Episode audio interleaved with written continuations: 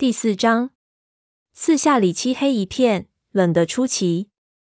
火星从未感觉过这么冷，似乎体内所有的热量和活力都被吸走了。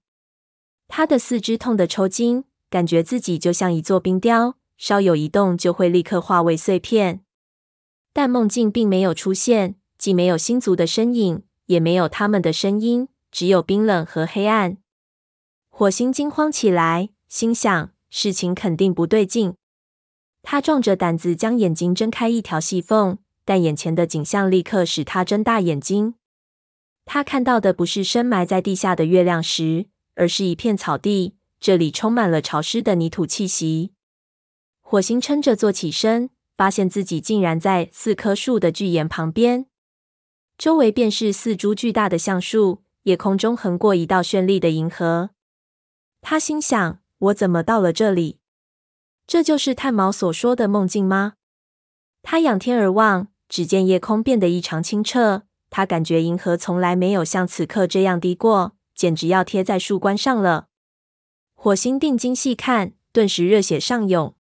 群星居然在移动，它们盘旋着缓缓落下，来到了森林，来到了四棵树，来到他的面前。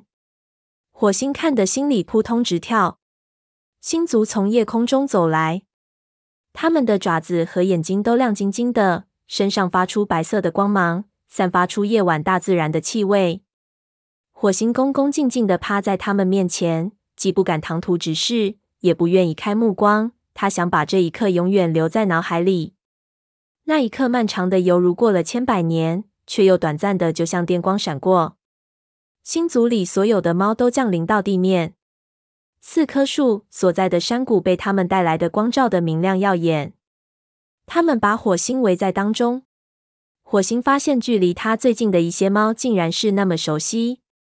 是蓝星，他高兴得几乎要叫起来。还有黄牙。接着，他嗅到一股熟悉的幽香。他转过头，看见自己梦里时常见到的那个玳瑁色的身影，那张温柔的脸庞。半夜，哦，半夜！火星深爱的那位医生来到了他面前。他快乐的想跳起来，大吼大叫。可是他不敢破坏眼前这神圣的气氛，只得乖乖趴在地上。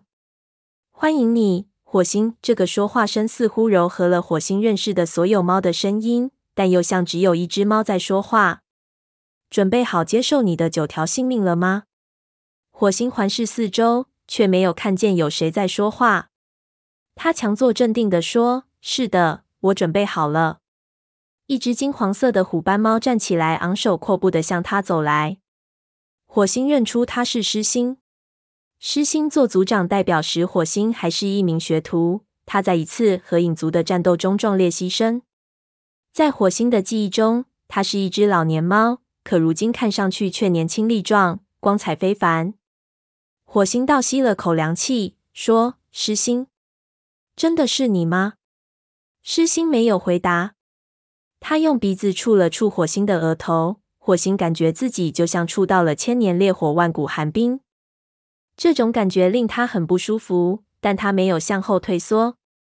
狮心低声说：“在这一条性命里，我授予你勇气，希望你能保卫好你的族群。”一股能量如闪电般涌遍火星全身，他的毛一下子竖立起来，耳边仿佛有千军万马在奔腾咆哮。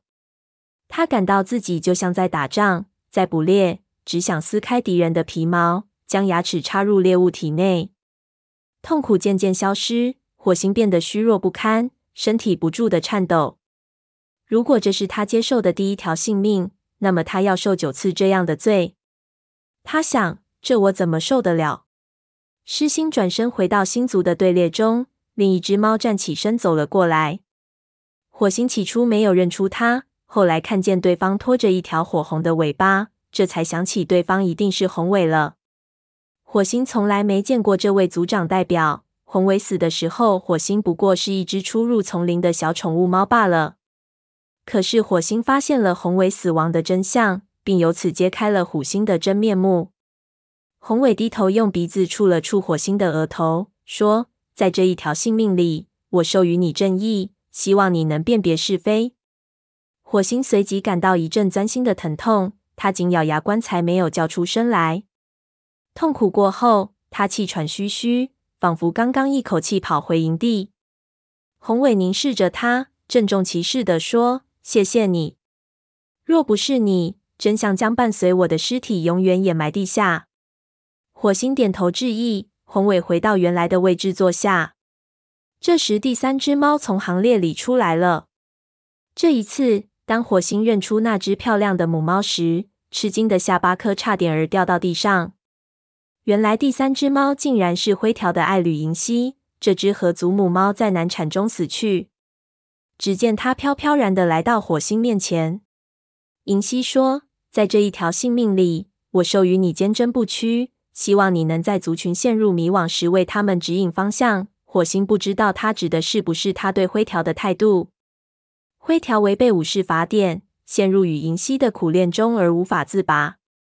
火星一直对灰条不离不弃，千方百计使他看清自己所处的困境。火星硬着头皮等待着又一次痛苦的折磨，但当这条性命进入他的体内时，他感到痛苦要比前两次轻得多。这是一种爱的暖流，犹如银溪一生的写照。对他的族群的爱，对灰条的爱，以及用生命换取的对两个孩子的爱。银溪转过身，火星低声对他说：“银溪，先别忙着走，难道你没有口信让我捎给灰条吗？”但银溪没有再说话，他只是回眸凝望，眼睛里充满爱意和悲伤。此情此景胜过了千言万语。火星闭上眼睛，等待下一次生命的洗礼。第四只猫走上前，这回是雷族武士奔风。在一次外出执行巡逻任务时，他在雷鬼路边被虎星杀害。奔风低头触了触火星的额头，说：“在这一条性命里，我授予你无穷的精力，希望你能做一位尽职尽责的族长。”随着这条性命进入火星体内，他感到自己在森林大地上急速奔跑，迎面的风将他的毛吹得贴在身上。这是一种酣畅淋漓的奔跑，他感到任何敌人都别想跑到自己的前面去。奔风回到他的位置，第五只猫走过来，火星见了顿时万分欣喜。他是云尾的养母纹脸。虎星为了激发恶狗嗜血的欲望，将它残忍杀害，并且抛尸在营的门前。纹脸说：“在这一条性命里，我授予你爱护。”希望你能像母亲呵护孩子们一样细心照顾你的族群。火星原以为这条性命会像银溪赐予的那条一样充满温柔和爱意，不料一股狂暴的感觉涌遍全身。他感到自己的体内充满了祖先虎族和狮族的全部愤怒，似乎要把所有恃强凌弱的恶霸们打倒。接着，他产生一种惊慌和战栗的感觉。他知道这是母猫在拼死保卫孩子时的心理感受。他体会到纹脸是多么爱他的孩子们，包括了他的养子云尾。火星体内的怒火在减退，他想：我要把这种感觉告诉云尾。但他随即想起，仪式上的任何情况，他都不能向别的猫透露。纹脸回到星族的行列里，又一个熟悉的身影站了出来。火星认出对方竟然是训爪，顿时感到羞愧无比。他凝视着训爪，低声说：“对不起。”是我害了你。训爪不满蓝星拒绝晋升他为武士，为了证明自己的实力，他去查找森林里恶魔的真相，结果被恶狗杀害了。火星觉得当初应该更加努力的使蓝星回心转意，所以心里一直耿耿于怀。可是此时的训爪没有表现出任何愤怒的样子，他的眼睛里闪烁着智慧的光芒，这是他那个年龄所不应有的。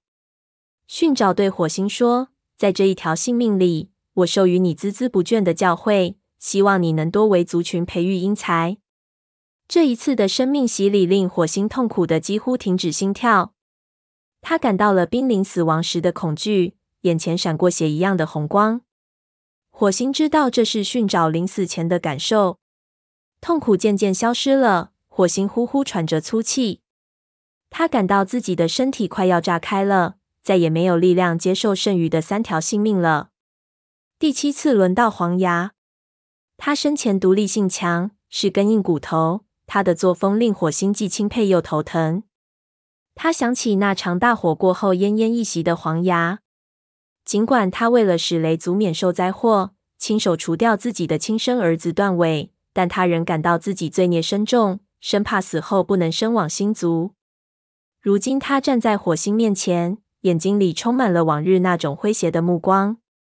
黄牙宣布说：“在这一条性命里，我授予你同情，希望你能怜老惜弱。”火星知道逃避不过去，于是干脆闭上眼睛，真诚感受黄牙的勇气和忠诚。这条性命就如一道光射进火星体内，他的幽默，他的伶牙俐齿，他的慈悲心肠，以及他的荣耀。火星对黄牙的了解又深入了一层。火星睁开眼睛，低声说：“哦，黄牙，我非常想念你。”黄牙转身离去。第八只猫步态轻盈地朝火星走来，它的身上和眼睛里都星辉闪耀。是半夜，火星初恋的那只玳瑁色母猫。自从半夜死后，火星时常梦见它，它的音容笑貌从未像现在这么清晰。火星有满腹的衷肠想向它倾吐，因为他们在一起相处的日子是那样短暂。半夜，半夜柔声说：“在这一条性命里。”我授予你爱，希望你能好好对待所有你关心的猫，尤其是沙蜂。这一次，火星没有感觉到痛苦，那是一种春天般的温暖，那是爱的感受。同时，它也如同依偎在母亲怀抱中的幼崽一般，充满了安全感。他抬头凝视着半夜，觉得自己别无所求。斑叶眼睛中闪过一抹嘉许的神情，转身离去。火星既感到失望，又觉得欣慰。失望的是他不能和斑叶倾诉衷肠；欣慰的是斑叶赞同他找到心爱。现在他再也不必感到对不住斑叶了。最后走上前的是蓝星，脸上再也看不到往日的苍老与消沉，步态矫健，犹如一头威武雄狮。他身上发出炫目的星辉，照得火星难以睁开双眼。蓝星说：“欢迎你，火星。”我的徒弟，我的武士，我的族长代表。长久以来，我都知道，终有一天你将会成为一位伟大的族长。火星低下头，蓝星用鼻子触了触他的额头，接着说：“在这一条性命里，我授予你高尚的品格、果断的意志和坚定的信仰。希望你能带领族群贯彻星族的意愿，遵行武士法典。”火星刚刚才享受到斑叶生命的温暖。此时冷不丁的承受蓝星生命的痛苦，身子不由得颤抖起来。他感觉到蓝星的勃勃野心，抛弃孩子的痛苦，还有战斗时的凶猛。他感觉到蓝星在失去对族群信心后的那种深深的恐惧。注入火星体内的能量越来越大，他感到自己的身体再也承受不下这么多的能量了。就在他濒临崩溃的时候，这股力量开始减弱。好像狂风暴雨后的平静和欢愉。会场上响起一声悠长的叹息，所有的星族武士都站起身。蓝星站在会场中央，朝火星摆了摆尾巴，示意他也站起来。火星晃悠悠撑起身子，他感到举手投足之间都充满了无穷无尽的生命活力，他的精神也升华到了一个新的层次。蓝星宣布说：“恭喜你获得了新的名号，火星。”你已经告别了过去，成为一位九命族长，领受星族的意志，统治雷族。你要誓死保卫你的族群，照顾老弱病残，崇敬你的祖先，严格遵守武士法典，让每一次生命都充满自豪和尊严。就像森林里的族群庆贺学徒晋升为武士一样，新族武士们也都高声欢呼这位新族长的名号——火星。火星。忽然。欢呼声减弱下来，火星感到情况有些不妙。他看见蓝星的眼睛死死盯着他的身后，于是急忙转身。眼前的情景顿时让他失声大叫。只见会场的另一边有一座数丈高的小山，这座小山竟然都是由白森森的骸骨堆起来的。整座古山发出诡异的光芒，每一根骨头似乎都在燃烧。这些骨头既有猫的，也有猎物的。一阵热风扑面而来，夹杂着腐肉的腥臭味。火星急忙向左右张望，想知道星族怎么解释这件怪事。不料星族的武士们忽然都不见了，会场上只剩下他和那座古山。火星陷入了极度的恐慌。这时，他感觉体侧传来了阵阵暖意，这是种熟悉的感觉。他知道是蓝星站在身边。四棵树一片漆黑，只听蓝星在他耳边说：“大难就要临头了，火星，四个将变成两个，狮子和老虎之间发生大战，血将统治森林。”说完这些话，他的气味和体温便消失了。火星大声喊道：“等等，别离开我！我听不懂你说的话。”可是没有猫向他解释这个可怕的预言。古山发出的白光开始变成血红色，骨头之间往外汩汩冒血，血流越来越大，最后形成了一条血河，朝火星涌来。火星被淹没在血河中，吓得目瞪口呆。他想逃走，可四肢如立地生根一样，不能挪动半步。过了一会儿，血浪滚滚而来，四周充满了死亡的气息。火星大叫：“不！”但森林里没有任何回应，只有血流的哗哗声。